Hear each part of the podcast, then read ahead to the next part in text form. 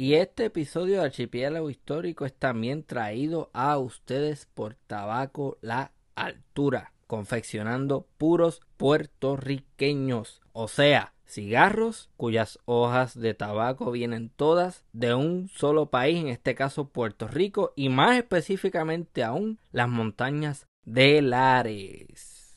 Eso es un producto de calidad, eso es un producto artesanal y te lo garantizo yo que lo fumo y me lo disfruto.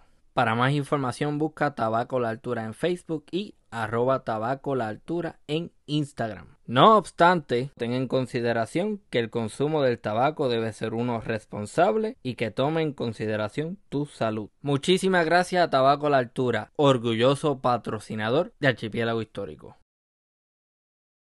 Bueno gente, también tengo un breve anuncio que hacerles el próximo 26 de agosto. Estaré en Springfield, Massachusetts visitando el New England Latino Festival. Así que a mí me encantaría conocer a varios de ustedes allí. Eh, yo sé que yo tengo una audiencia en Springfield y nada, este vamos a compartir como comunidad, vamos a crear comunidad y muchísimas gracias por el apoyo. Allí nos vemos.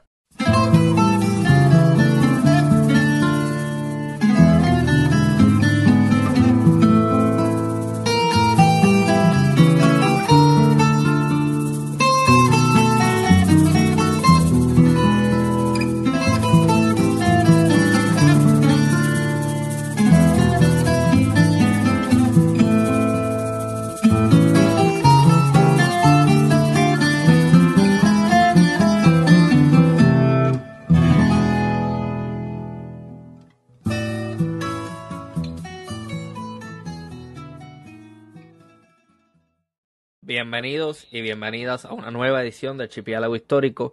Mi nombre es Ramón González Arango López y en esta ocasión tengo el privilegio de conversar con la doctora Nieve de Los Ángeles.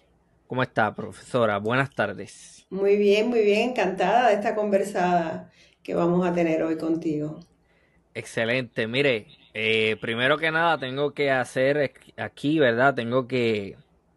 Eh, decirle que ha hecho un excelente trabajo sin ser este condescendiente.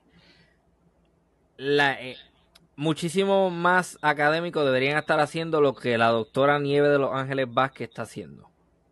Que es lo siguiente. Yo te investigo, te hago, te produzco una, una obra intelectual, una investigación, un libro, pero lejos de conformarme con promover ese libro dentro del ambiente, del ámbito académico, yo participo en diferentes foros y en diferentes plataformas y busco que la población general, que el público general, se entere de esto que yo acabo de producir. Háblanos un poco más sobre eso, por favor.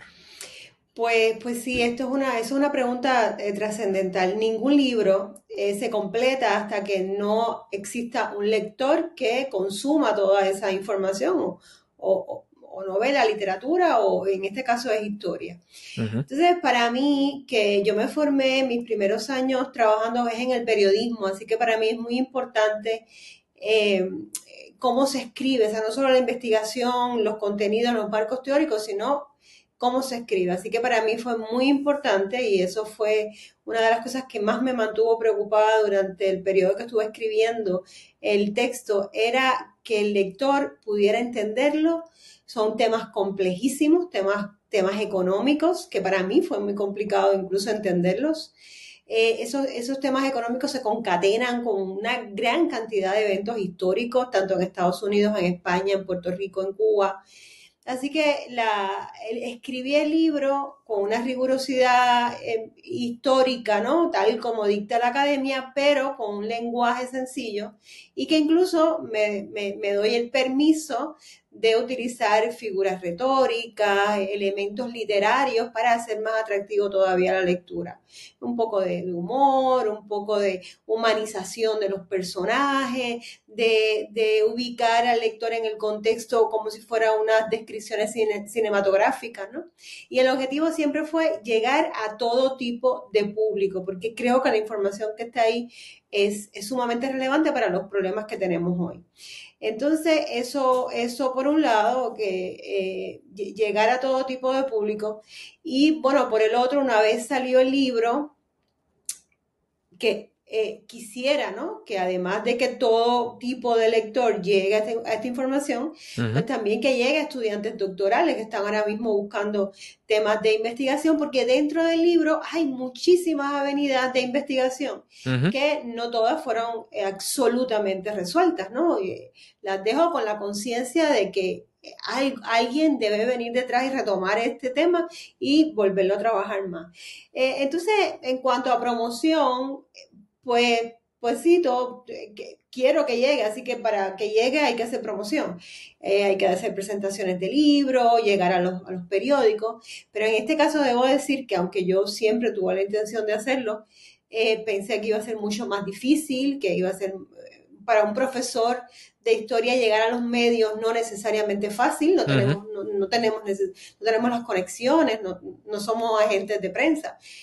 Pero en este caso el libro, el jefe, ah, tuvo una especie, o tiene una especie de energía propia y el 9 de marzo salió y en menos de dos semanas ya estaba número uno de ventas en Amazon sin haber hecho ninguna presentación.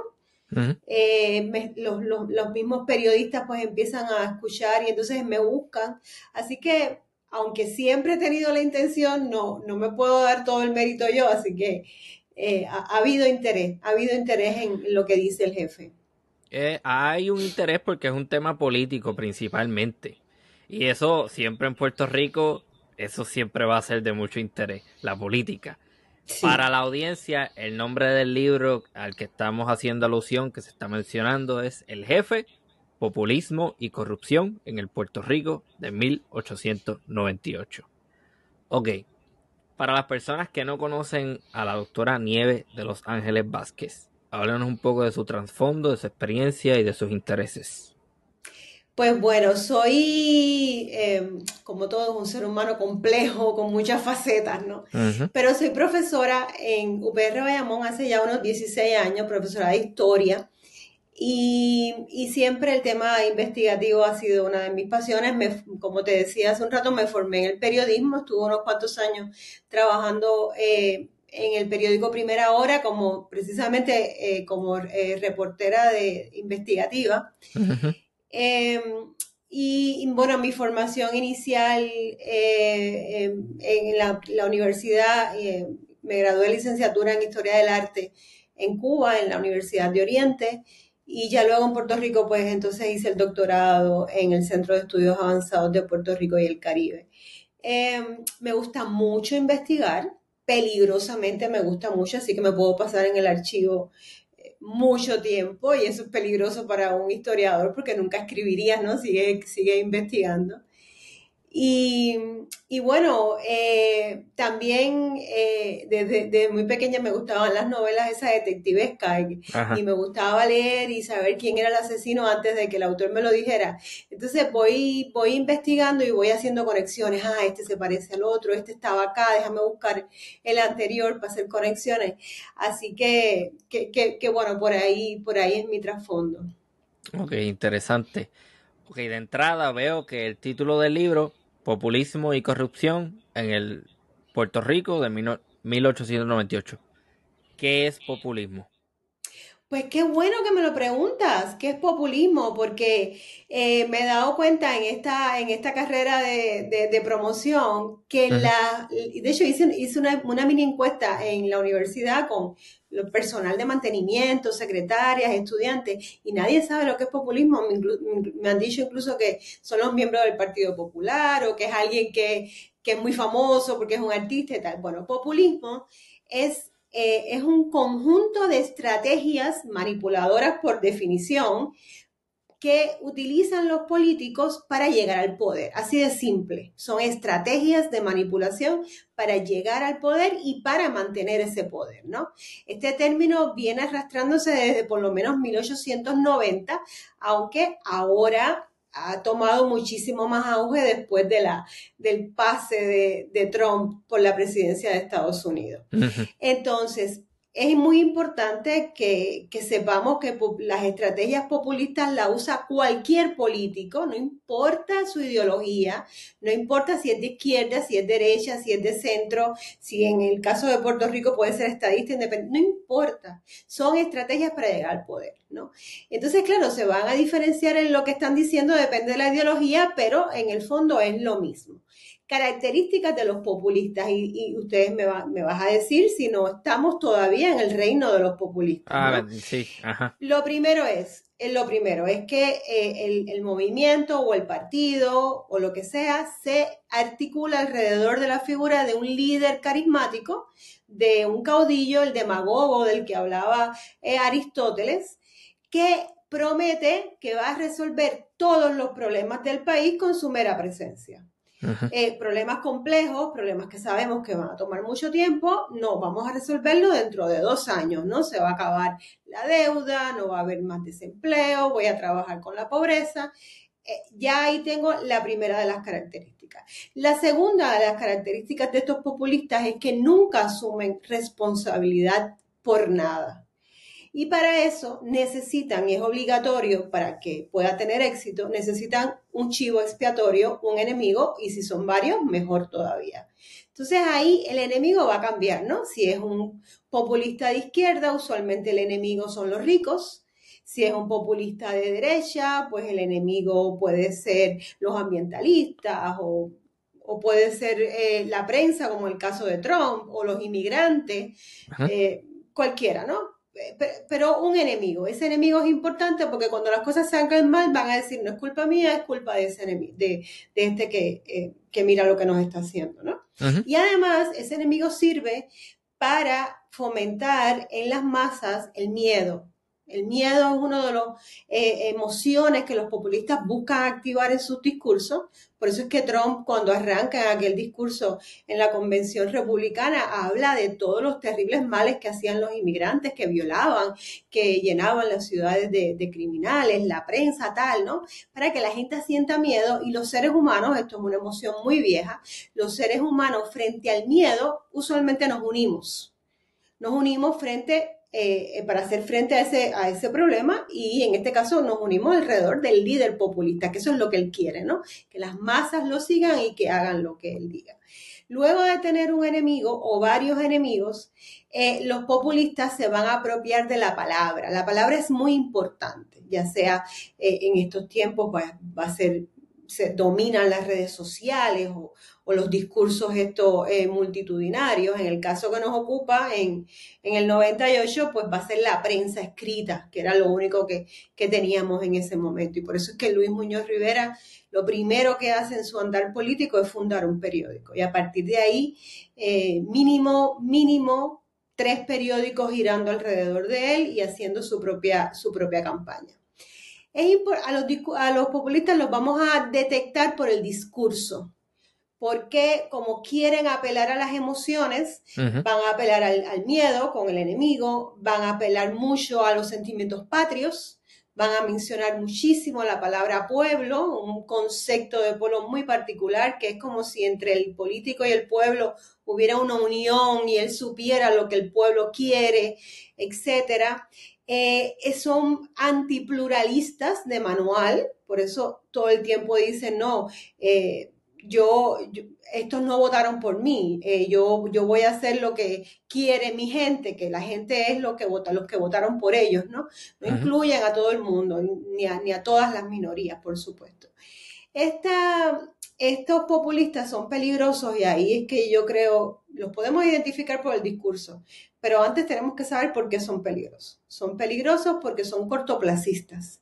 No piensan a largo plazo y sacrifican el, el largo plazo por el corto plazo. Por eso es que, por ejemplo, inauguramos un, puente. El puente de Naranjito se inauguró con rellenos de cartón, porque había que inaugurarlo en ese momento, ¿no? Que era lo que le interesaba al político de turno. En el caso de Luis Muñoz Rivera, eh, había que convocar a las cámaras, había que hacer elecciones, no importa que ya la guerra la teníamos encima. Así que son cortoplacistas, utilizan el dinero público como si fuera de ellos, Esto es, esto es su casa, este es el patio de su casa, y van a repartir fondos públicos, van a repartir eh, plazas públicas, trabajos, van a repartir franquicia a sus amigos, a sus primos, a sus cuñados, a sus hermanos. Eh, y ahí es que está el peligro, ¿no? También se embarcan en grandes obras que son carísimas y la hacen solamente para engrandecer su propia figura, ¿no? Las sociedades con, con, eh, gobiernos populistas tardan décadas en recuperarse. Y nosotros, que ahí, por ahí es que yo voy en el libro, no hemos salido de gobiernos populistas. Estamos desde Luis Muñoz Rivera, hace 125 años atrás, hasta hoy eh, estamos, estamos ahí. Y uno de los objetivos del libro es que el lector del 2023 vaya atrás, vea esos análisis de discurso que, que yo estoy haciendo y con esa metodología entonces venga al 2023 identifique a los políticos que tenemos alrededor, a ver entonces si empezamos a a votar diferente. Ok, este podcast está principalmente dirigido al público general, persona común, independientemente de su nivel educativo. Eh, así que me gustaría establecer un contexto, porque hablamos, ya veo que hay una fecha en donde empieza el, el cuadro investigativo, por así decirlo. 1898 qué está pasando en el 1898 y por qué es que decide empezar por ahí. Bueno, en 1898 pasó todo, absolutamente todo. Eh, si nos quejamos de que ahora nos han pasado muchas cosas malas a la misma vez, eh, les cuento de los que vivieron en el 98. Mira, en el 98 eh, fueron las primeras elecciones, que son las elecciones autonómicas. España eh, a través de un real decreto, otorgó una autonomía administrativa y política más o menos amplia, tampoco absoluta, no era una independencia ni mucho menos, una autonomía en que nos permitía escoger miembros para una Cámara de Representantes, miembros para las Cortes Insulares, un, gabinete de ministros ¿no? que iba a estar dirigiendo Hacienda, Instrucción Pública, Fomento. Y en marzo de 1898 ocurrieron esas primeras elecciones para elegir a este gobierno criollo, gobierno autonómico. Y es la primera vez que hay dos partidos criollos compuestos por puertorriqueños que están en la contienda con posibilidad de ganar, porque hasta ese momento, hasta 1898, dominaba la escena política el Partido Incondicional Español que no le daba espacio a nadie. Así que es la primera vez que los políticos criollos están aquí en contienda y por eso es que yo digo que hay que mirar esas elecciones con lupa porque son nuestras primeras elecciones eh, políticas y eh, le doy muchas páginas en el libro a esas elecciones porque modelaron todas las que vienen detrás. De hecho, hace poco aquí en Puerto Rico hubo unas elecciones del Partido Popular Democrático y repitieron los mismos patrones, vaciado de lista, eh, intimidación, pedirle a la gente que vote por un candidato, tal. O sea, que es, nada nuevo. Nada, nada, nada es nuevo. Entonces, esas elecciones las dirige Muñoz Rivera, Luis Muñoz Rivera, que en ese momento era ministro de Gracia, Justicia y Gobernación, que es quien tenía control sobre judicatura, sobre alcaldías, él ya dominaba las juntas electorales, así que tenía control absoluto eh, de las elecciones que estuvieron llenas de fraude, de corrupción, de violencia, hubo muertos, presos, heridos, votaron hasta los muertos, en Barranquita había mil y tantos eh, inscritos y votaron 2.700, una cosa así. Ajá. Eh, la Guardia Civil cargó las armas contra un pueblo completo, en Aybonito no quedó una ventana viva eh, de los tumultos, así que fueron unas elecciones sumamente corruptas organizadas por Muñoz Rivera. Así que ese es el primer elemento que tenemos en, en el 98, las elecciones. Después de las elecciones, entonces tenemos el tema del gobierno autonómico que se instaura esa imagen que yo creo que todos hemos visto, en que está Luis Muñoz Rivera sentado eh, en el centro está José Severo Quiñones, Manuel Fernández Junco. Eh, ese gabinete autonómico que comienza a administrar Hacienda, Justicia, eh, Instrucción Pública, Fomento. Y luego, entonces, seguimos declaración de guerra en abril, bloqueo naval, todo esto en el mismo año, ¿no? Ok. Eh, abril, abril, declaración de guerra, 12 de mayo, bombardeo a la ciudad de San Juan, eh, y 25 de julio, la invasión por Guánica. Pero entre mayo y julio, Muñoz Rivera sigue insistiendo para eh, instaurar el, un gabinete definitivo. ¿Me vas a preguntar algo? Sí, yo soy bien cínico, ¿ok? Cuando me habla de marzo, elecciones, ¿en qué medida podemos pensar que estas medidas llegan para que en caso de que Puerto Rico en efecto sea invadido por los norteamericanos, tengamos un argumento en pro del control español. Ok, lo trabajo en el libro, buena pregunta. Eh, en realidad la autonomía se otorga en, noviembre de 1897. Ok. unos meses antes de la que no es una carta ni es una constitución, porque nunca pasó el trámite legal, así que no se puede considerar constitución, y esta parte es importante para tu pregunta. Eh, vamos a ir por partes, para, que, para, para, podértela, para podértela contestar bien. En, eh, la, guerra de Cuba, segunda guerra de independencia cubana que estalla en 1895. En esta ocasión es José Martí, un líder civil. La anterior habían sido todos militares. Es el que eh, agarra el liderato y logra con éxito llevar la guerra de Oriente a Occidente. Así que eh, los cubanos están ganando. En 1897 todo el mundo sabía que Cuba iba a ganar, los cubanos iban a ganar. La pregunta era cuándo pero estaba claro que a, España no le quedaba mucho eh, en Cuba. Y además había sido abandonada por la mayoría de las potencias europeas. Eh, España estaba en la más absoluta bancarrota económica, eh, quienes le, le, daban créditos, los banqueros que le daban créditos le habían negado recientemente los créditos, así que estaba en una situación bien caótica en el 97 y ahí es que saca su última carta, que es darle un poquito, vamos a ver si dándole un poquito de autonomía, que no es independencia, vamos a lograr que aunque sea nos quedemos, no, aunque sea nominalmente, pero nos vamos a quedar en Cuba. Así que la razón para darle autonomía a Cuba y a Puerto Rico no tiene nada que ver con Luis Muñoz Rivera, no tiene nada que ver con el pacto que habían hecho los autonomistas con Sagasta, tiene que ver con las armas cubanas. Las armas cubanas y no las negociaciones puertorriqueñas fueron las que otorgaron esa autonomía, ¿no? Entonces, la pregunta que tú me haces es para, para argumentar luego que España no tenía control sobre Puerto Rico ni Cuba porque les había dado autonomía y por lo tanto no las podía ceder en el Tratado de París en diciembre. Por ahí es que va tu pregunta. No, no, la, la pregunta es, ya España sabe que está perdiendo esa guerra en Cuba, España sabe que está en picada y no es el imperio que en algún momento pudo ser, España sabe que está en bancarrota, como bien está diciendo, España sabe que, que está en una posición terrible.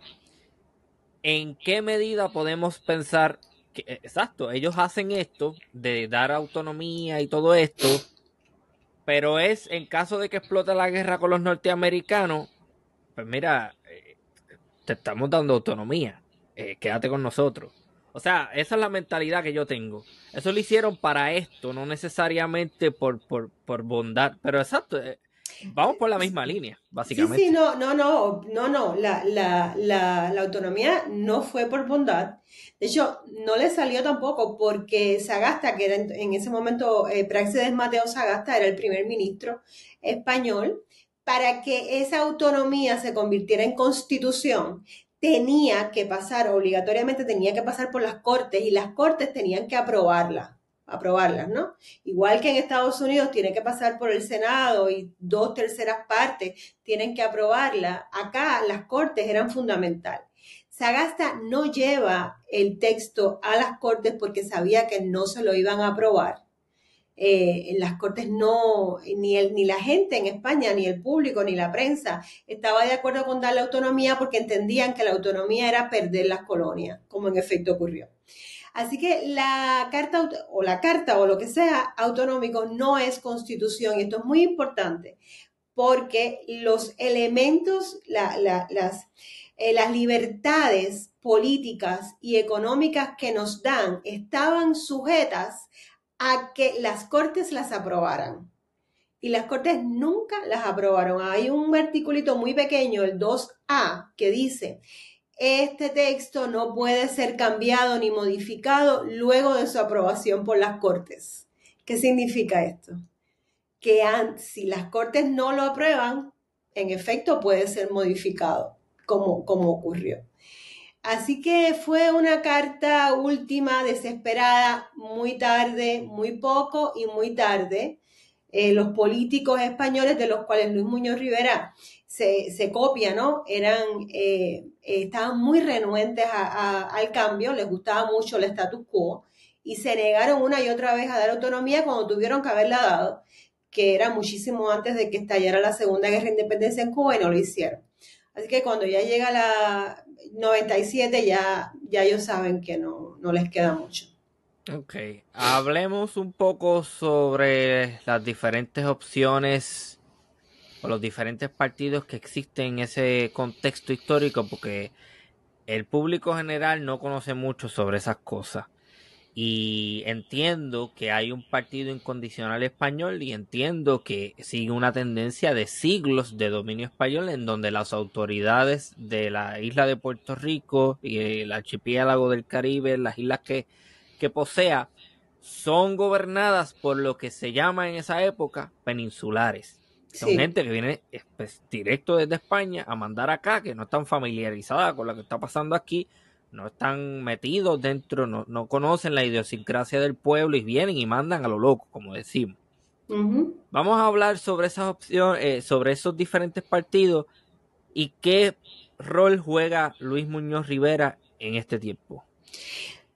Sí, pues en, ese momento lo que teníamos era un gobernador español que lo enviaba, eh, lo enviaban de España directamente el primer ministro de turno, que era o o Cánovas del Castillo, porque se estaban turnando el poder. Y acá eh, había un partido, que era el Partido Incondicional Español, y ese partido iban a elecciones y copaba las elecciones porque tenía control sobre todo. Eh, sobre todas las áreas, sobre todas las alcaldías, sobre todos los puestos públicos. Eh, así que los criollos nunca tuvieron oportunidad ninguna de ganar elecciones hasta que ocurre la Carta Autonómica del 97. ¿Por qué? Sagasta está en el poder y una vez se juega esa carta de darle un poco de autonomía a las colonias, entonces era requisito que quien administrara esa autonomía obviamente fueran partidos locales, ¿no? De criollos. Así que ya finales del 97 vamos a tener que sacar en la ecuación del poder a los incondicionales españoles porque lo, lo, pierden completamente. ¿Qué tenemos en la escena local, en la escena política? Y esto es muy importante porque el bipartidismo que tenemos hoy está aquí, aquí está la raíz. Y si esto fuera una terapia psicológica, tendríamos que llegar hasta allí para entonces poder resolver las heridas y volver acá para ver cómo lo resolvemos. Pues mira, eh, Muñoz Rivera desde 1891, muy, muy temprano el juego, está diciendo vamos a fusionarnos, vamos a unirnos con un partido español capaz de llegar al poder y que cuando llegue al poder nos lleve a nosotros al poder. Te lo voy a explicar más adelante. 1897, ya Muñoz Rivera ha logrado que eh, se, se, enviara una comisión del Partido Autonomista Puertorriqueño. Este Partido Autonomista Puertorriqueño fue fundado, entre otros, por Román Valdoriotti de Castro en 1887. Estaban también José Celso Barbosa, Manuel Fernández Junco, Federico de Getó, eh, José de Diego, Manuel F. Rossi, grandes prohombres. Y también estaba Luis Muñoz Rivera, pero Luis Muñoz Rivera era un mero, mero delegado de Barranquitas, nunca había ocupado ningún puesto directivo en ese partido autonomista, ¿sí? Muñoz Rivera logra, eh, a través de unas estrategias de manipulación muy violentas, además, unas estrategias de acoso y, y derribo en realidad, logra que una comisión de cuatro autonomistas vayan a España y en efecto consigan la promesa de Praxedes Mateo Sagasta, que era el líder de uno de los partidos dominantes de España, para eh, darles la autonomía y para, además, llevarlos al poder cuando ellos llegaran al poder en España. Entonces, ocurre la Carta Autonómica en el 97, diciembre del 97, y empiezan a preparar las elecciones que iban a ocurrir o que ocurrieron en marzo del 98. ¿Quiénes van a estas elecciones? Pues el Partido Autonomista Puertorriqueño, el, el inicial, el original, y una facción, un bando que eh, lideró Muñoz Rivera y que se fusionó con el Partido Liberal Fusionista de España. Son un, grupo de puertorriqueños que estaban en ese partido originalmente y se van al partido de, de, de Sagasta. Por lo tanto, pareciera que es un solo partido, pero son dos. Es la facción liderada por Muñoz Rivera, que se le llamó Partido Liberal Fusionista, era un comité provincial del Partido de España y el Partido Autonomista que para identificarse, para decir, no, yo soy el original, se pusieron un apellido que era Partido Autonomista Ortodoxo o Partido Autonomista Histórico. Estos dos grupos, que son autonomistas en teoría, en esencia, que son hermanos puertorriqueños que están queriendo exactamente lo mismo, se enfrascan en una guerra fratricida terrible, violentísima y progresiva además, eh, entre los dos bandos para ver quién, quién agarra al poder. Ahí es que empieza la pelea entre Barbosa y, Luis Muñoz Rivera. Así que cuando llegan las elecciones de marzo del 98, estos dos bandos están sumamente divididos, están perdiendo el tiempo. Estamos ya en marzo del 98, ya ha volado el Maine en la bahía de La Habana. Ya los tambores de guerra están sonando, todo el mundo sabe que la guerra viene y esta gente aquí están peleándose, pero peleándose en unas campañas virulentas para ver quién ganaba las elecciones. Eh, así que esto, estos son los, los dos partidos. El de Muñoz Rivera no creo ni siquiera que debamos considerarlo como partido, era un comité provincial y se había fusionado con el de España con tal de, llegar al poder. Eh, así que no tenemos incondicionales españoles ya en el 98, por lo menos no tienen posibilidad de llegar al poder, quienes sí la tienen son los bandos, los bandos criollos, los bandos autonomistas. Que en lugar de un momento tan crucial y tan crítico, lo que tocaba era unirse y, marchar unidos a esa elección tan, tan vital para la vida del pueblo y, y asumir un control, que no lo hicieron. Eh, eso no fue, eso no fue lo que ocurrió. Por eso es que hay que echarle una miradita, porque ahí es que está eh, la esencia de ese bipartidismo en que seguimos peleando unos con los otros mientras nos venden el país. Ok, en la carátula del libro, el jefe está es, el rostro de Luis Muñoz eh, Rivera. Ok. ¿Qué es lo que hace que usted llegue a la conclusión de que este hombre es un populista? Oh, eh, es un populista de manual. Eh, mira, eh, como te decía hace un rato, a los populistas los reconocemos por el discurso. entonces, a través de todo el libro, hago análisis de discurso de Muñoz Rivera. Muñoz Rivera, cada vez que quería algo, por ejemplo, en 1891, aunque tú no lo creas, se empeñó en quitar la autonomía del Partido Autonomista. El Partido Autonomista Puertorriqueño, Muñoz Rivera dijo, quiten la autonomía porque con, eso no vamos a llegar nunca al poder. O sea, que estaba tratando de sacarle la esencia al partido. Imagínate, quítale la ideología a un partido que te queda. Pues ahí él hace una campaña a través de la democracia que incluye alrededor de nueve, nueve editoriales en el que manipula, manipula, manipula, ataca, ataca, ataca para lograr lo que él quiere. Entonces, cuando tú analizas ese discurso, no te queda otra conclusión que, darle la categoría de populista. Apelación a las emociones, apelación al miedo, esta guerra eh, cósmica entre los buenos, que soy yo, y los malos, que son aquellos, exageraciones, eh, es, es, una, es una, son campañas populistas. Y luego de esa, eh, más adelante va a querer que se, a pesar de la guerra, él quería que se convocara al Parlamento Insular de todas maneras y vuelve y hace otra campaña con las mismas características y ahí también hay un análisis del discurso. Y ya eh, más adelante cuando lo expulsan del poder, cuando el segundo gobernador militar estadounidense lo expulsa del poder, él se lanza otra campaña netamente populista con un eslogan, que siempre los populistas tienen un eslogan de fácil repetición, pegajoso, rítmico, todos se acordarán del eslogan de Trump, por ejemplo. En este caso, Muñoz Rivera tenía el eslogan Puerto Rico para los puertorriqueños. Así que cuando analizas todo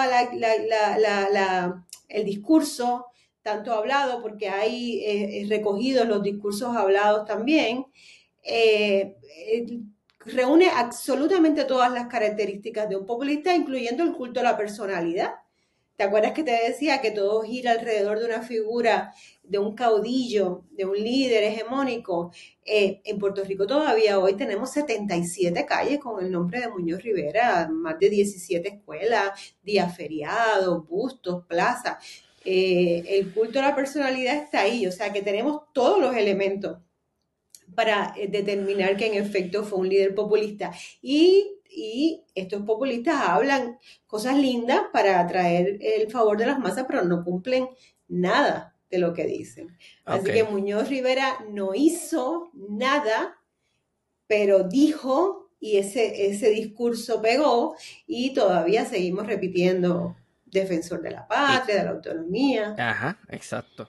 La primera vez que nosotros hablamos, Usted me dice que utilizó unas metodologías, algo de psicología para estudiar esto. Háblenos más sobre eso. Mira, eh, esto, esto fue una investigación, es todavía, es una, ya te comentaba que estaba escribiendo ya el segundo libro. Eh, es una investigación gigantesca, gigantesca. Yo nunca me había enfrentado con tantos documentos. Llevo más de seis años investigando. Eh, entonces, pues eh, una de las ventajas fue que yo empecé investigando desde 1918 y este libro es 1898. O sea, que yo tengo a nivel de documentación, yo tengo el final, pero empecé escribiendo el principio, así que ya yo tengo muchísima más información. En el camino, estos seis meses, eh, seis años, perdón, em, eh, estuve también razonando, esto es un libro muy razonado, muy pensado. Eh, razonando, buscando marcos, marcos teóricos y metodológicos y marcos conceptuales.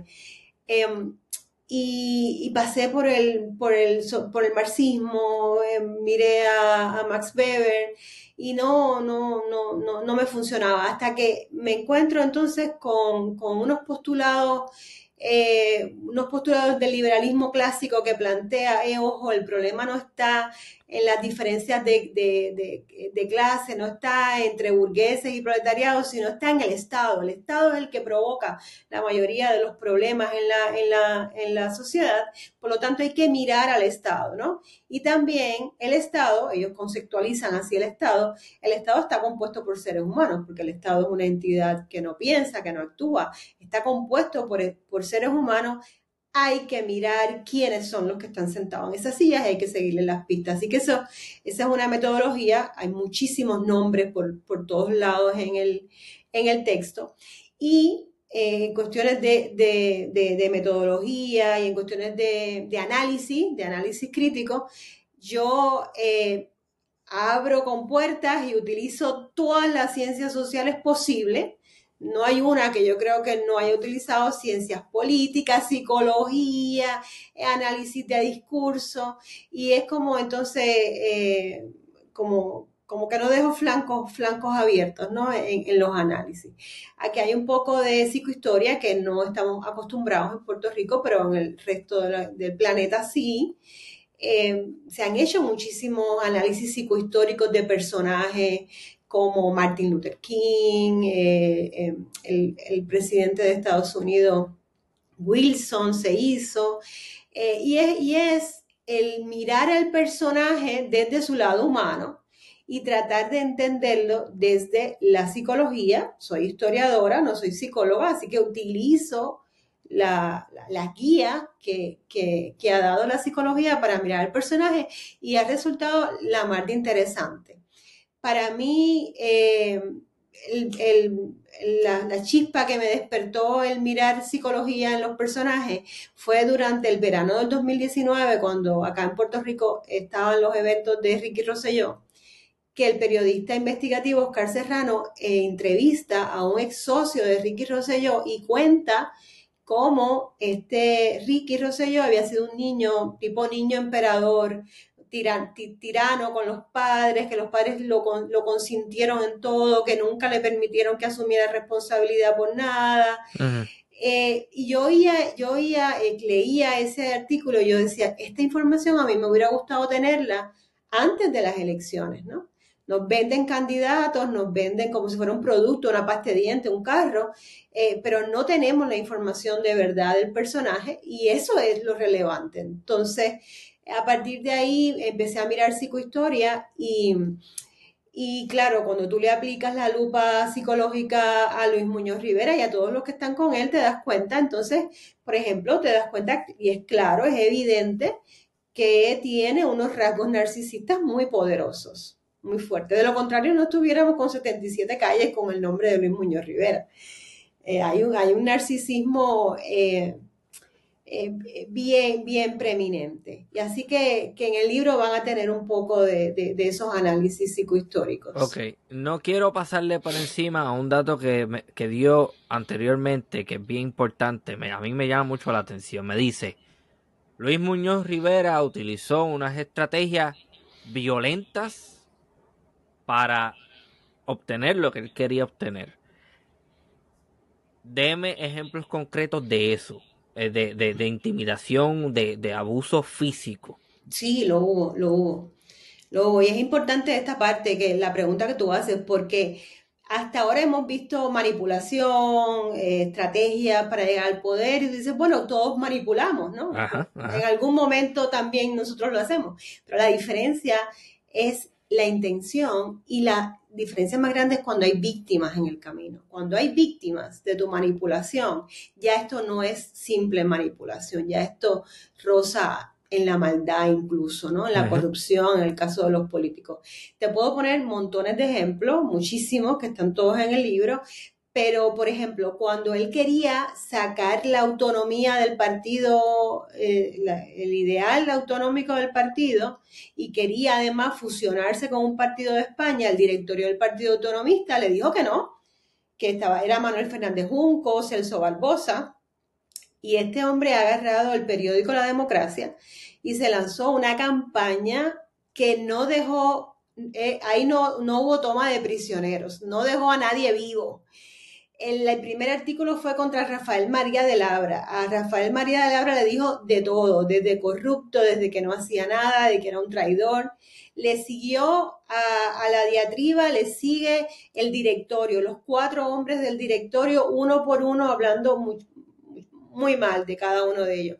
Después, al otro día, habló mal de los comités organizativos de todo, de todo el país y luego del partido en general. Así que fue es como, como, un juego dominó. Dispara, ¿no? Sí, pa, pa, pa.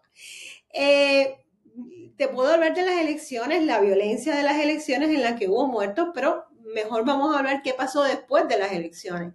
Después de las elecciones que Muñoz Rivera la, ganó todo, ganó entre comillas, el, el hombre lo tenía todo controlado, así que arrasó en las elecciones todos los periódicos que dijeron aquí hubo fraude, los editores de los periódicos terminaron en la cárcel, terminaron en las mazmorras de, de, la, cárcel provincial o en el morro, sin pasar por juicio, sin que se le hicieran ni siquiera cargos por órdenes del ministro de Gracia, Justicia y Gobernación, que era Luis Muñoz, Luis Muñoz Rivera. Incluso hay un evento que a mí me llamó muchísimo la atención. Él, y él lo dice además que fue él, él manda a arrestar a Aquilino Fernández, que era el director del el Boletín Mercantil, que era el órgano de los incondicionales españoles, era un periódico de los incondicionales españoles. Lo manda a arrestar en San Juan, donde vivía el señor, y llega la policía, la gente quería mucho al periodista y se empieza a congregar alrededor del lugar, siguen llegando personas, se estimó incluso hasta 3.000 personas en ese lugar, la policía llevándose al hombre, todo muy violento, y Muñoz Rivera se apareció y se paró de frente. Eh, en una bravuconería de verdad impresionante, ¿no?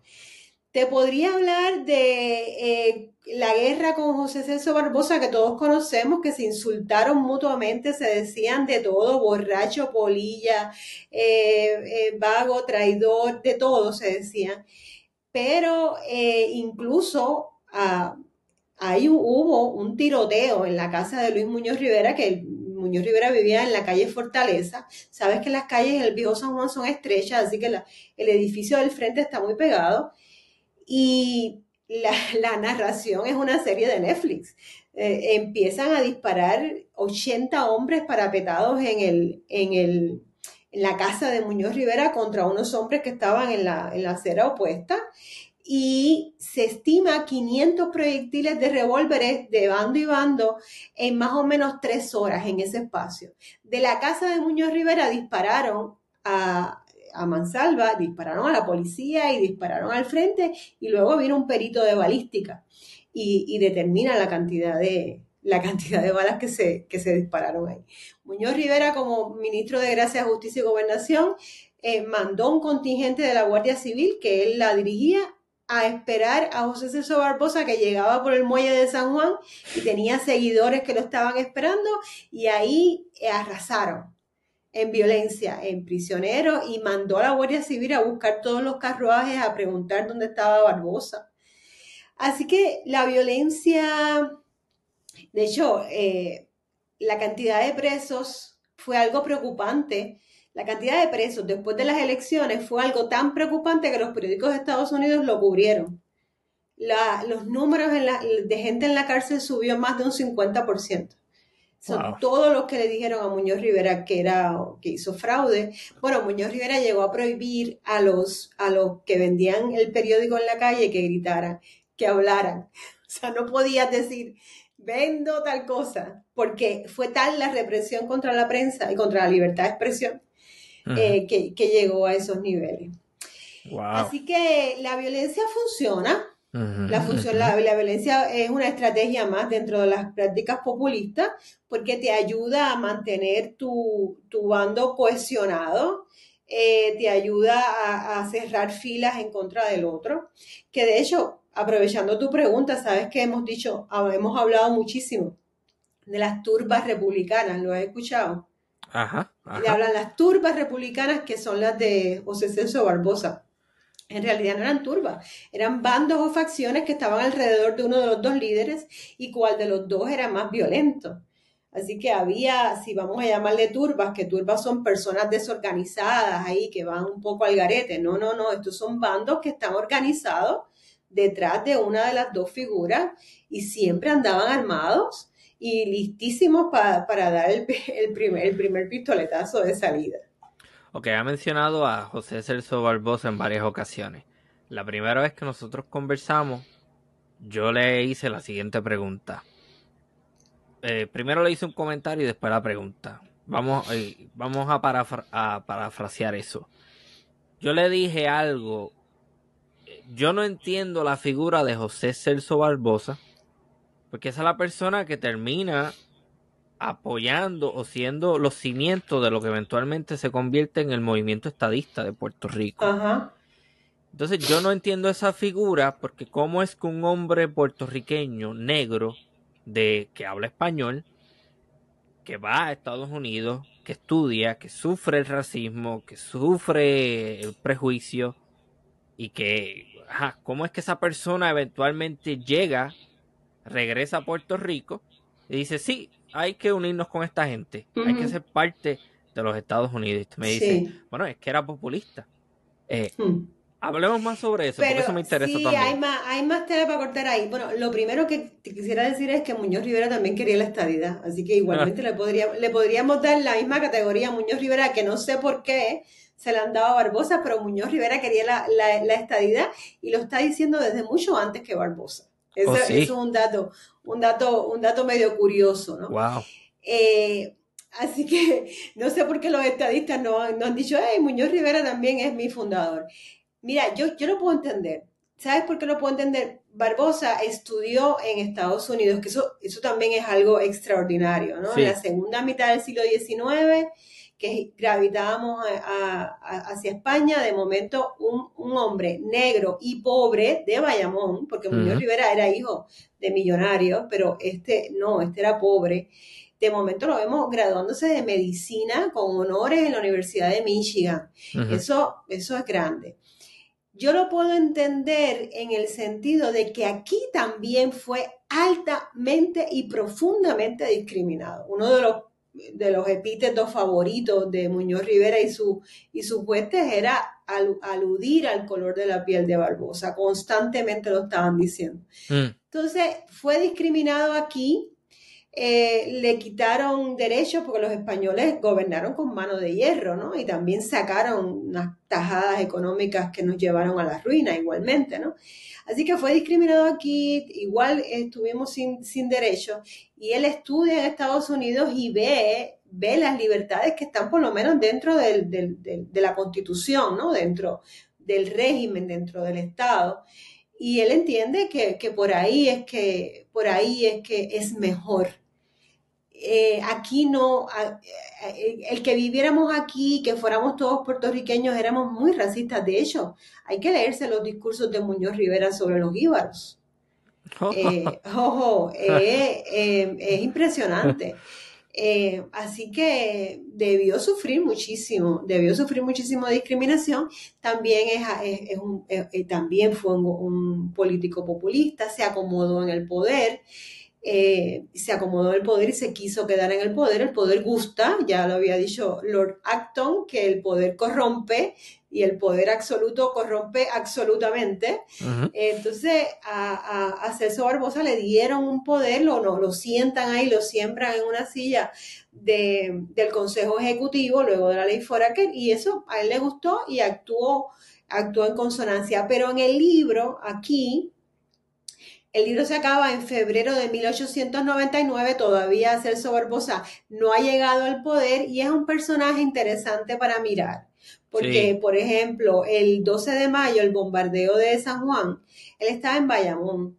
Y lo que hizo fue que se pudo haber quedado en su casa resguardado. Y él se monta en un carro, llega hasta Cataño, pide por favor a un barquero que lo lleve al otro lado de la bahía para San Juan. Y él cruza la bahía con, proyectiles cayéndole, o sea, hablan hasta de fuentes de agua de los proyectiles cayéndole al lado y él llega entonces al otro lado y se pone al servicio a ayudar a la gente, que hubo muertos, heridos, aquello fue un caos. Y en contraparte, Muñoz Rivera, que vivía en la calle Fortaleza en el viejo San Juan, no estaba en su casa. Y el bombardeo comenzó un jueves a las 5 de la mañana. Él no estaba ni él ni su familia. Y nunca dijo dónde estaba, nunca se supo.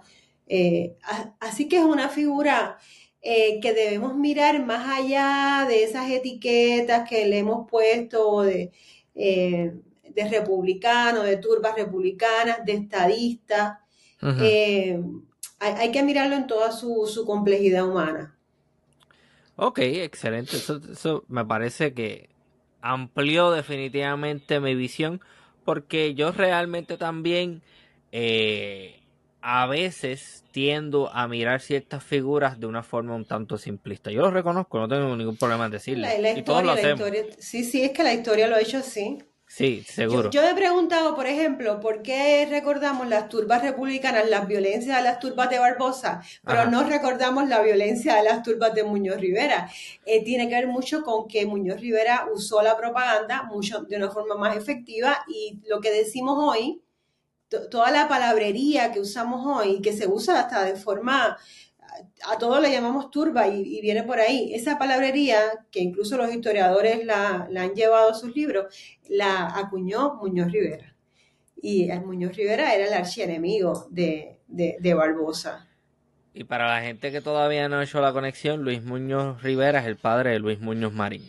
Este, Ciertamente. Eh, aquí hay una línea muy interesante eh, ah, yo tengo muchísimas lagunas en la historia de Puerto Rico de ese tiempo, particularmente en lo político. Me llama mucho la atención que mencione a estas figuras del Partido Autonomista que pasan a ser, ¿cómo es que se llama? Los próceres. Entonces a mí siempre me ha llamado la atención esta idea del prócer, del prohombre, como usted dice. Eh, Federico Recetó, Valdoriotti, eh, este, toda esta gente, José de Diego, eh, Fernández Junco. Sí, esta, gente es bien interesante y, y, es muy poco lo que estudiamos sobre ellos en las escuelas del país. Entonces yo me pregunto en qué medida si los estudiamos a profundidad llegamos a la conclusión de que en efecto eran pro hombres o eran pro seres. que no todo es tan bonito como se pinta. No, no. Es que en ninguna historia, o sea, en ninguna historia que tú raspes un poco la superficie te vas a dar cuenta que no es. No, no, no, no lo, no lo fueron. bueno, Román Valdoriotti de Castro muere en 1889, así que no está en el contexto de 1898. Eh, y yo creo que una de las figuras, de hecho, una de las cosas, uno de los ataques que recibió Valdoriotti de Castro en vida fue por el color de la piel. Fue discriminado, para que tengas una idea que no era negro, negro, pero tenía, tenía sus matices y eso fue suficiente. Y el, resto de los autonomistas, cuando se muere Valdoriotti de Castro, hacen un gran teatro, el tema de los funerales. Vamos a ver cómo, cómo es importante para consolidar la mirada hacia los que se quedan vivos, no los que se mueren. Entonces, eh, un poco la figura de Valdoriotti de Castro que conocemos tiene que ver con lo que se dijo en el momento del funeral pero antes de morir Valdoriote de Castro había renunciado al propio partido que él fundó porque los ataques eran tan grandes y tan fuertes que se retiró y, muere bastante solo y, pobre y abandonado por el resto de los autonomistas. Pero claro, cuando muere lo rescatan porque los que quedan quieren decir yo vengo de ahí. De hecho, Muñoz Rivera dijo que venía de Valdoriotti de Castro. Han dicho que él es el heredero de Valdoriotti de Castro, cosa que no es cierta. Entonces, de prohombre, yo yo creo que una de las asignaturas pendientes es, y esta es la, esta es la tarea que tenemos los historiadores, es poner la vara. Eh, ¿Dónde está el hombre y la mujer común y corriente, tú y yo? ¿Y dónde está el héroe? El héroe es alguien que hace cosas extraordinarias en un momento extraordinario, ¿no? Pues, ¿qué esperamos de ese héroe? Por ejemplo, en la invasión del 98, ¿qué tú esperas de un héroe? Yo esperaría, yo no sé si es que yo soy una romántica o qué, pero yo esperaría que nos protegieran, aunque sea mínimamente, que protegieran la economía, que avisaran a las poblaciones, que tomaran precauciones, que los hubieran anticipado. Ninguno hizo nada de eso, ninguno. Al contrario, entonces, cuando ocurre la invasión, se, se pierden el tiempo peleando, peleando entre ellos, peleando entre ellos. Cuando ya por fin ocurre la invasión, no pasan dos días, dos días, sin que hinquen rodilla en tierra y, juren lealtad por la constitución de Estados Unidos y digan, la España era una tirana, estos son los buenos, viva la República estadounidense. Se mueven, se cambian de bando con una facilidad increíble. Sí, un oportunismo ahí. Mientras tanto, un oportunismo en su sobrevivencia personal, un oportunismo político de manual. Y en el, en el libro ya hago un análisis, que eso no se había hecho nunca. Eh, si te acuerdas de algo de lo que estudiaste de esta parte de historia, eh, te saltaban del evento de la invasión por Guánica, 25 de julio del 98, lo próximo era el gobierno militar, 18 de octubre del 98. Pues yo me puse a mirar todos los días de julio, agosto, septiembre. ¿Qué pasó aquí? Te voy a dar un solo dato. En Hacienda de Puerto Rico, que estaba bajo el gobierno autonómico, esto no eran españoles ni eran americanos, éramos criollos. Muñoz Rivera, primer ministro o presidente de gobierno, Julián Blanco Sosa de Hacienda, puertorriqueño, Salvador Carbonel, puertorriqueño de Fomento, este grupo de, de, pro hombres puertorriqueños estaban a cargo del gobierno y estaban a cargo de Hacienda. Yo lo que sé es que en Hacienda había un superávit de 2.5 millones de pesos. Y además de eso, estaba el dinero del Fondo General que superaba el, el millón y medio. En julio, en octubre del 98 quedaban 93 centavos en la bóveda de Hacienda se esfumó el dinero. ¿Quién es responsable de eso? Ajá. No fueron, ¿quién estaba a cargo de Hacienda? Era, era Muñoz Rivera y Julián Blanco y, Salvador eh, Carbonell y más adelante Cayetano Colitoste. Eh, entonces, yo quisiera que pusiéramos la vara, que determináramos que tiene que, es como requisitos para ser un héroe. Eh, los cumpliste, perfecto. Voy a, voy a rendirte pleitesía, le voy a poner tu nombre a todas las calles, voy a poner tu nombre a todas las escuelas, día feriado, y eres el, eh, eres el gran eh, prócer, ¿no? Pero, pero bueno, acá no, acá no tenemos nada de eso, al contrario, al contrario. ok, wow.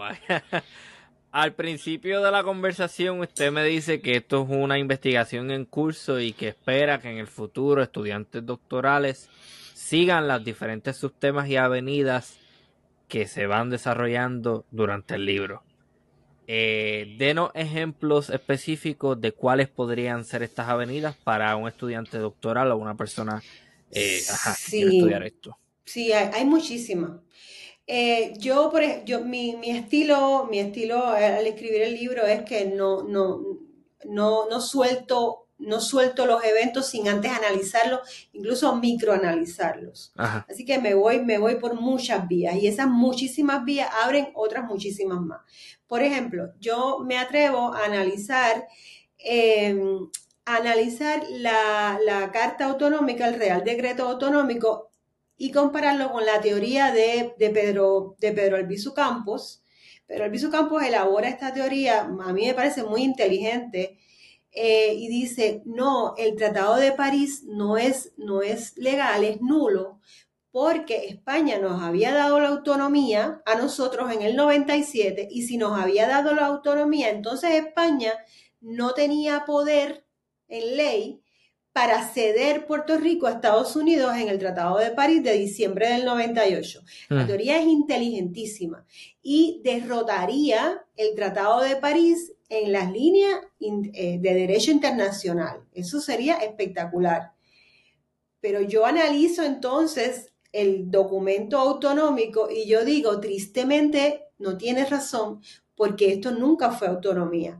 Y ese documento además nunca otorgó independencia, de hecho habla de, españoles en lugar de puertorriqueños. nunca otorgó independencia, nunca eh, eh, fue una autonomía política de verdad, no hubo independencia ni mucho menos, y tampoco se convirtió en constitución, por lo tanto era un simple real decreto. Es como si dijéramos ahora una orden ejecutiva de Wanda Vázquez, no vale nada. porque ya, ya ni, ni, siquiera está en el poder, ¿no? Entonces ahí hay una línea, yo, yo lo, lo lanzo con la esperanza de que me refuten. Ojalá que yo esté equivocada. Entonces por ahí hay una línea interesantísima de investigación. Otra línea eh, de investigación interesante es el gobierno autonómico, ese gobierno autonómico del que hemos estado hablando, estaba vigente al momento de que se instaurara el gobierno militar en octubre del 98, sí o no, ¿por qué? Si estaba vigente, teníamos un gobierno propio. Ahí se le pone un poco fea las cosas a Estados Unidos para legitimar su poder. Eh, yo lo trabajo, yo lo elaboro, pero todavía quedan espacios de, de, miradas, ¿no? Yo miro con lupa a Muñoz Rivera, pero hay otros personajes que están gravitando alrededor de él que también merece la pena que los miremos con más detenimiento como es José de Diego, como es el propio Barbosa, en este periodo histórico, porque esta es otra de las grandes lecciones que me ha dado a mí el jefe, y es no podemos saltar, los historiadores no podemos dar saltos olímpicos. Hay que ir mes por mes, porque para darte una idea, por ejemplo, Muñoz Rivera, José de Diego, Herminio Díaz Navarro, todos estos grandes prohombres que pertenecían al gobierno autonómico renunciaron a sus puestos antes de que se inaugurara el gobierno militar, renunciaron voluntariamente. Y además de eso, además de renunciar, implosionaron los partidos, disolvieron los partidos políticos. Entonces, esa información es valiosa y eso ocurrió en octubre del 98, así y ocurre antes de la instauración del gobierno militar. Tú tienes que ver ese dato primero porque es relevante para entonces luego poder mirar el gobierno militar. Si no, no lo vas a entender, se te está perdiendo una ficha importante en ese rompecabezas. Así que una de las lecciones para mí es, vamos a hacer microhistoria día por día si fuera necesario porque ahí es que vamos a poder entender eh, las dinámicas, qué, qué, es lo que estaba en juego, qué es lo que se estaba diciendo, qué ocurrió primero y qué ocurrió después, porque en historia el orden de los factores altera el producto. Hay que estar mirando eh, qué fue primero y qué fue después. Por hmm. ejemplo, a los que dicen que Muñoz Rivera se opuso al gobierno militar estadounidense, oye, no se opone hasta que lo votan del poder en febrero del 99 pero ¿qué dijo antes? ¿No? Antes estaba muy de acuerdo, antes era el, que quería la estadidad con la república, ¿no? Entonces, ¿qué vino antes y qué vino después? Es, importante. Bien. Así que e, esas microhistorias yo las espero, yo las espero por ahí, meternos un poquito más con lupa. Ok, antes de que empezáramos a grabar me dice que en su escritorio hay un montón de papeles y libros porque está trabajando la secuela otro libro. sí. ¿Nos puede dar detalles, por lo menos generales, de lo que va a ser esa publicación futura? Sí, ya, ya, estoy, ya estoy escribiendo. Bueno, te decía al principio que esto es una investigación mastodóntica, es gigantesca. Y yo empecé la investigación mirando la ley Jones. Eh, me, me, faltaban, me faltaban elementos y llegué a la ley que me faltaban elementos y llegué al 98. Pero mi objetivo, de hecho, incluso fundamental, crucial, es ley Foraker y ley Jones. Eh, esto es como, este libro era necesario para poder dar una, poner a los personajes en, su lugar, ¿no? Ya en el segundo libro se van a empezar a mover de una forma más activa. Eh, así que el libro El Jefe, esto sí me gustaría también adelantarlo, termina, tiene un final abierto en febrero del 99 y lo digo, esto, esto continúa. El próximo libro retomo ese, ese mes, febrero, marzo, abril de 1899, y empiezo ya a caminar dirigiéndome a la ley Foraker. Desde, desde las jugadas económicas, desde las miradas políticas, eh, y, desde ahí tengo obligatoriamente que llegar a, los casos insulares y terminaría con las primeras deudas que tomó Puerto Rico que no tenía deuda, cero en deuda, no, nos habíamos estrenado en el arte de pedir prestado y en 1901 se abren las compuertas y empezamos a pedir. Así que ese libro va a ser muy económico. Eh, deudas, eh, papel de la clase política, papel de los grandes magnates estos estadounidenses. Sí, los llamados ausentistas que después Marín habla. Que de ausentistas tenían muy poco, sí, de ausentistas tenían muy poco. Estaban aquí y dominaban, y, y dominaban, eh, dominaban el país, desde la Guánica Central, desde la Aguirre Central. Qué interesante. revisitando todo, todo esto. Y ya en el tercero, pues ya te, eh, Ley John, sí. Y hmm. espero cerrar. Pero tengo mucha documentación, muchísima, muchísima. Así que a lo mejor salen hasta más de tres libros. Ok, wow. Este, está, yo no sé qué es lo que está pasando, pero yo asumo que una sabática o algo así tiene que estar tomando, porque esto toma tiempo. Esto no puede toma, mucho tiempo, no tienes idea, no tienes idea. Y entonces, bueno, eh, tenemos todos, ¿no? Y las mujeres siempre tenemos muchas más responsabilidades, los hijos y, y bueno, y y nada, y vivir, y vivir, que hay que vivir, el planeta no se para para que tú escribas un libro, yo quería que se parara, pero no. Y toma mucho tiempo, toma mucho tiempo. Yo, yo, yo adquirí ya la costumbre de andar siempre con la computadora, con montones de libros, si tengo que hacer una gestión en el médico, ahí aprovecho en lo que espero, o si tengo que llevar a mi hijo a algún lado, me siento en el carro y ahí monto campamento. Eh, cuando no puedo escribir ni puedo leer, pues entonces estoy pensando Así que no me interrumpan porque estoy por ahí, que a veces la gente me, pasa por al lado y yo ni los veo porque es que estoy, estoy en otro lado. Eh, sí, es un proceso, es un proceso complejo, lleva tiempo, requiere de mucha, eh, que, que, sacrifiques montones de cosas eh, mm. para, para poder hacer esto. Mis amigas me lo reclaman constantemente, no podemos hablar, pero, pero es parte. Ok, o sea que esto, esto se está haciendo literalmente por encima de las responsabilidades laborales que ya tiene la universidad. y, que son, que son, sí, y que son muchísimas, que son muchísimas, porque no es solo dar clases, sino los comités, las reuniones. Eh, pero sí, yo, yo voy, a, voy, a, voy a aprovechar por aquí también, a ver si el rector de la universidad ve este programa y me, y me da una sabática. Espero tener alguna en algún momento. Eso me pone a pensar eh, en México. No sé cómo funciona específicamente, pero hay unas, unas becas que se llaman CONACIT. Eh, entonces me, me pongo a pensar, imaginando así, fantaseando.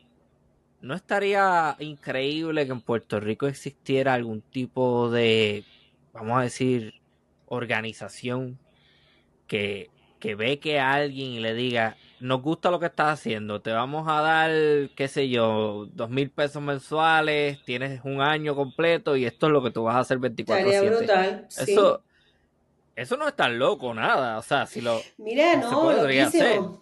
Y cuidado que, y cuidado que, que sí exista, y yo, ni, yo no lo sé. Debería, debería, debería verlo. La verdad es que yo nunca lo busqué porque como, como reconozco que esto es un tema bastante, bastante, puede ser controversial, es político, y claro, el, historiador es, es creíble en la medida en que tú demuestres tu objetividad y tu cientificidad, ¿no? Entonces, me da un poquito de miedo de que cualquier organización auspiciara y esa organización tuviera algún tipo de, de, de ideología, pero luego, luego lo he pensado, digo, esto es tontería, los historiadores necesitamos ayuda, igual que los creadores en general.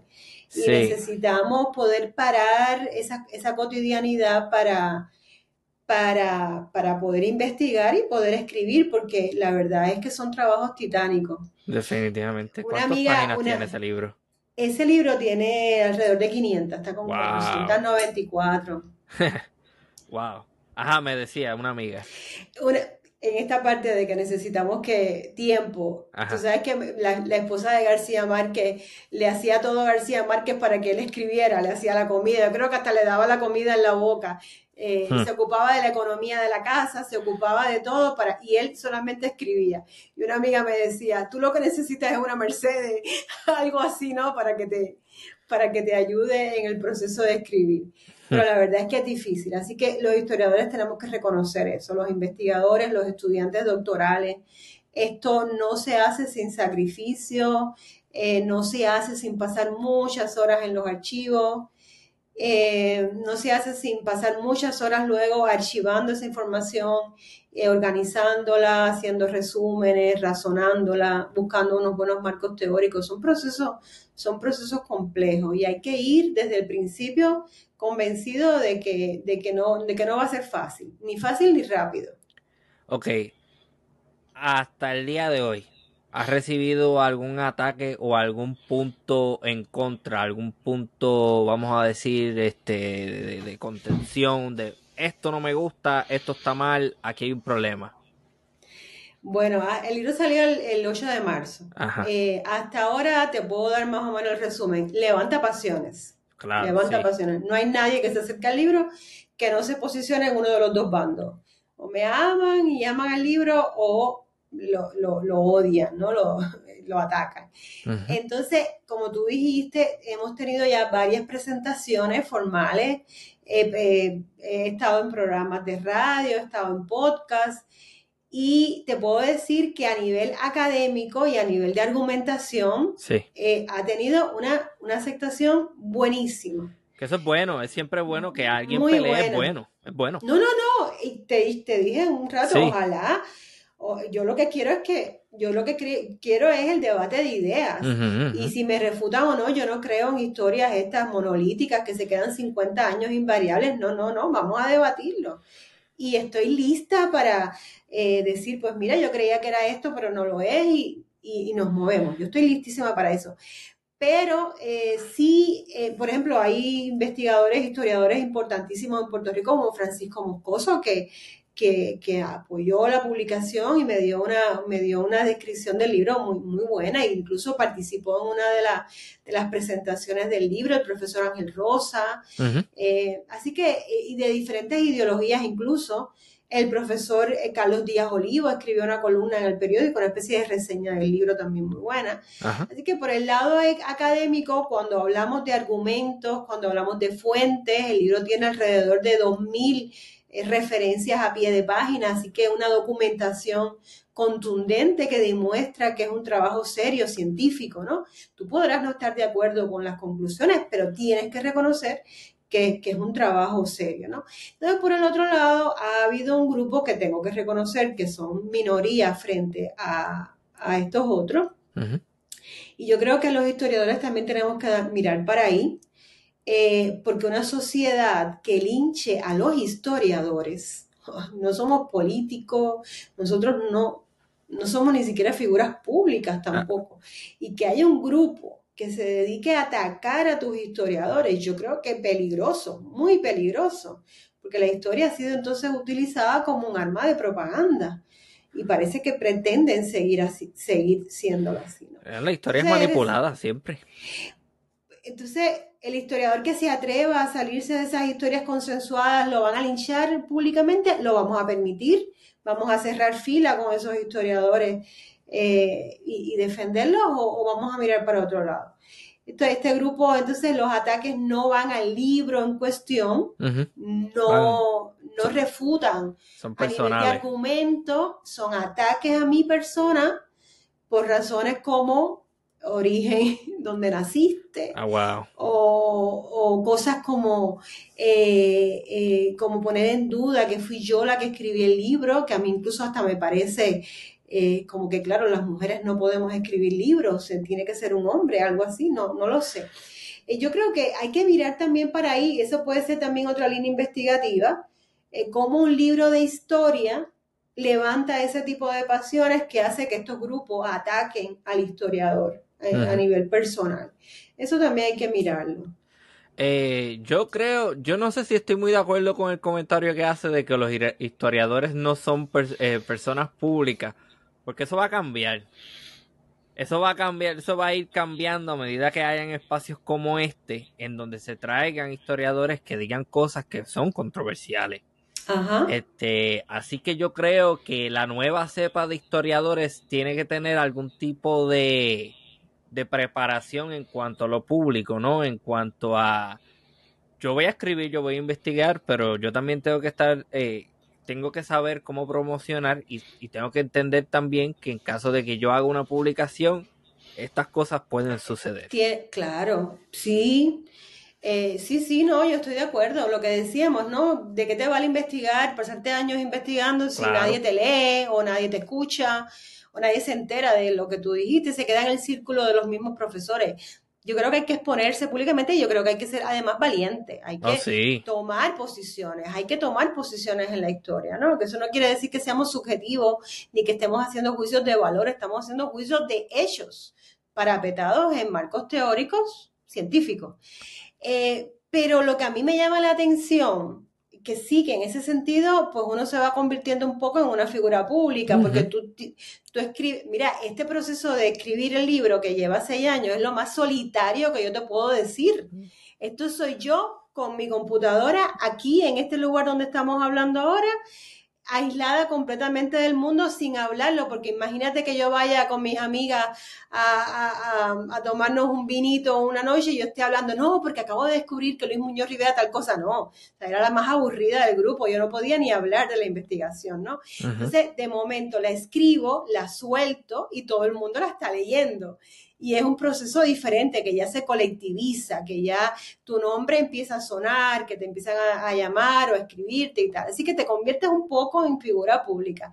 Pero a mí me sigue llamando muchísimo la atención eh, cómo la violencia, esa violencia que estrenó Muñoz Rivera y Barbosa, cómo esa violencia ahora también se focaliza en el historiador. El historiador es el mensajero, es el narrador. Los eventos los eventos que yo estoy poniendo ahí yo no me los estoy inventando, ocurrieron y no fui yo la que los hizo. Claro.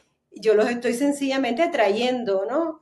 en una investigación. ¿Por qué alguien siente la necesidad de atacar al mensajero? ¿Qué, qué, qué, fibras estamos tocando ahí? Eh, ¿Qué mitos estamos rompiendo? ¿Qué muletas le estamos quitando a ese grupo poblacional? Eso merece ser investigado también. Pero como decimos, como decimos en Puerto Rico, yo por lo menos no la estoy notando este ofendida, ni estoy viendo ni corta ni perezosa. O sea que eso está bien, chévere. Es que está mal, eh, pero veo que lo está manejando muy bien. Sí, bueno, dentro de lo que se puede, a nadie le gusta de momento ver, ver que te están atacando por, por donde naciste, porque además son unos ataques de los cuales no te puedes defender.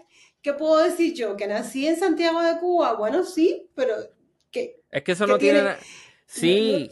por eso no me puedo defender, no me puedo defender. No, no, tengo forma de No, Porque si tú vas al libro, si tú vas al libro, al argumento, y me dices, no, tú dijiste aquí tal cosa, pero esta otra cosa no es, pues puedo entrar en un debate contigo desde la razón y desde el argumento.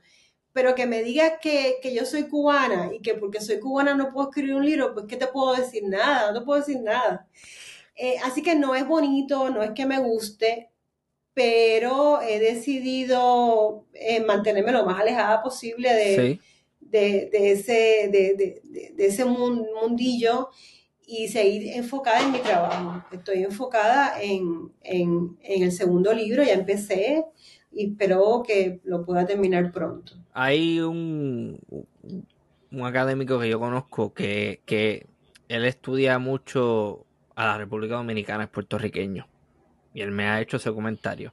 Hay gente en República Dominicana que me detesta porque soy puertorriqueño y estoy estudiando la República Dominicana. Y yo, pero es que una cosa no tiene que nada que ver con la otra. puedes estudiar un país y, y tampoco es que, o sea, antes de comenzar a grabar, usted me dijo que, que, lleva en Puerto Rico muchísimo tiempo. Que no fue que tampoco vino los otros días y no, y no está ni siquiera al tanto de lo que es la cultura y la idiosincrasia puertorriqueña. No, no llevo aquí. Se sabe lo que se está haciendo. Claro, llevo aquí más años que los que viví en Cuba.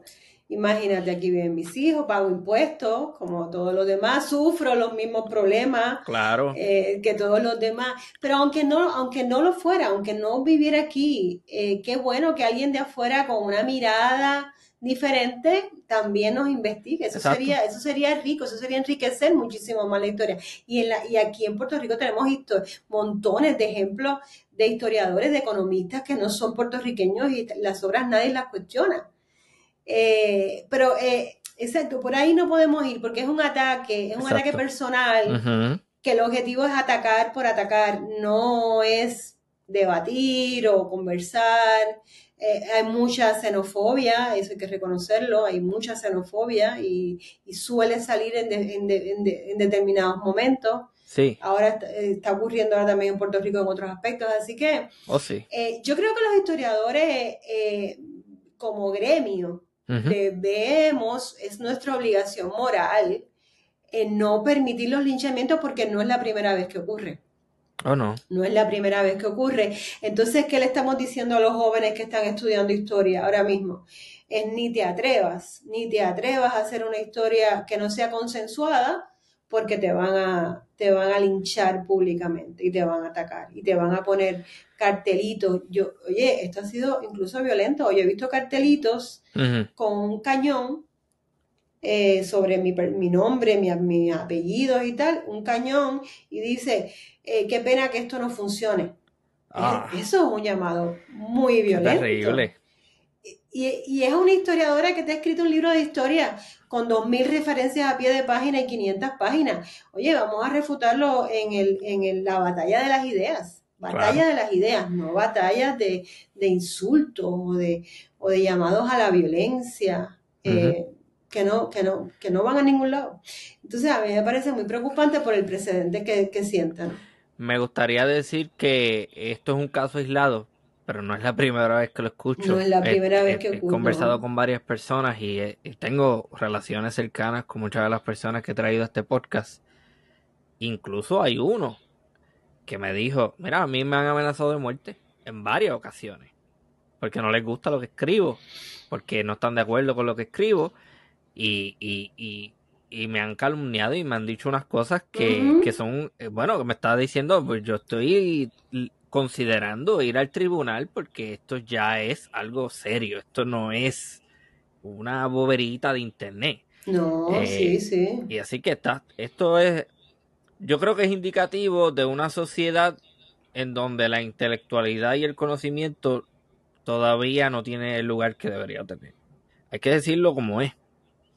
Este es preocupante, pero pero también es bueno porque mucha gente va a estar escuchando esto y va a estar escuchando los argumentos y va a estar escuchando el hecho de que usted misma lo dice.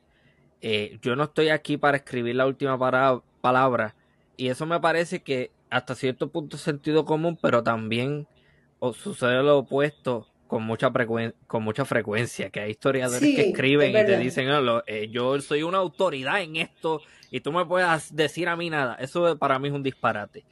Eh, pero yo creo que es dialéctico esto. Estas experiencias negativas de, de cierta forma son positivas porque apuntan a que en un futuro quizás esto termine. No sé si estoy siendo muy idealista, muy optimista. Yo creo que en la medida en que más historiadores se atrevan con temas que eh, tradicionalmente no se tocan, de esto no se habla, esto no, esto se dice y se dice de esta manera, sino no, eh, mientras más historiadores hayan que estén dando un paso al frente, eh, y claro, desde la cientificidad de la historia, ¿no? No es que te lo estás inventando ni que estás haciendo ataques, sino tú estás poniendo sobre la mesa todas las fuentes disponibles para que el lector las pueda corroborar y pueda llegar a sus propias conclusiones, pero tú como historiador tienes la función moral también eh, de, de, hacer un análisis crítico de esto y llegar a conclusiones, ¿no? La medida que seamos más valientes y nos atrevamos a salir de la caja, eh, aunque nos digan esto no se puede, a mí me dijeron, tú no puedes hacer psicohistoria, pues ¿por qué no lo puedo hacer? Claro que lo puedo hacer lo puedo hacer si, si, si lo hago con seriedad y no puedes, tú no eres economista, no puedes hacer historia económica, pues claro que la puedo hacer. Eh, entonces, mientras más nos atrevamos en temas complicados o en temas que no se tocan tradicionalmente, en esa misma medida vamos a ir obligando al cambio. El cambio no va a venir de arriba hacia abajo. Oh, el cambio, el cambio es, yo creo incluso que es horizontal. O sea, que viene desde abajo, se va a expandir y entonces va a llegar a, los salones de clase. Esto que tú me estabas contando que está pasando con el libro, de que hay entrevistas, radio, este podcast que te agradezco muchísimo, tu interés y la entrevista, eh, esto es, la pie es como la piedra en el estanque. Tú has visto las piedras cuando las tiras en el estanque que empiezan a hacer una, eh, unas ondas, ¿no? Y, y, y, hay otras y otras y otras. Esto es una piedra en el estanque porque los periodistas están escuchando, eh, los educadores están escuchando y estos son los que responsables de ir de llevando la voz. Este libro, yo no, no, digo nada que no esté sustentado por lo menos por 10 fuentes y que haya sido corroborado y contrastado. Eh, yo uso fuentes de todos lados, Estados Unidos, España, Cuba, fuentes oficiales, periódicos. Eh, entonces, en la medida en que sea, estemos sólidos, estemos fuertes ¿no? en lo que estamos diciendo, yo estoy segura de lo que yo estoy diciendo, porque lo investigué. Eh, en, en, esa misma medida, así, esa es la fuerza con la que va a llegar eh, la información y el objetivo de nosotros es que llegue a los salones de clase, que llegue a los libros de texto, que estos libros se revisen, que se edite la Wikipedia, que ahí es que nuestros jóvenes buscan información, que se edite y que se reedite constantemente, que haya este, este batallar de las ideas, de los argumentos y nos salgamos, eh, hemos convertido la historia en un dogma, en una especie de religión, hay que repetir estos nombres, esta fecha, oye, eh, y, vamos. Y le voy a comentar algo, yo estoy seguro que sabe de lo que, ajá, que sabe de lo que voy a hablar. Eh, hay muchísimos problemas dentro de la academia también, porque muchos de estos problemas comienzan en la academia. Yo he escuchado de gente que dice, ah, a mí no me dejan hacer la tesis en esto porque el profesor no le gusta, porque él dice que tal teoría o tal marco eh, teórico que yo estoy utilizando es una porquería y que él no lo... Eso es peligroso. No, no, no, eso es más que peligroso y es muy preocupante. Estamos hipotecando el, futuro de la, eh, de, la historia, de los historiadores y de la profesión en sí misma.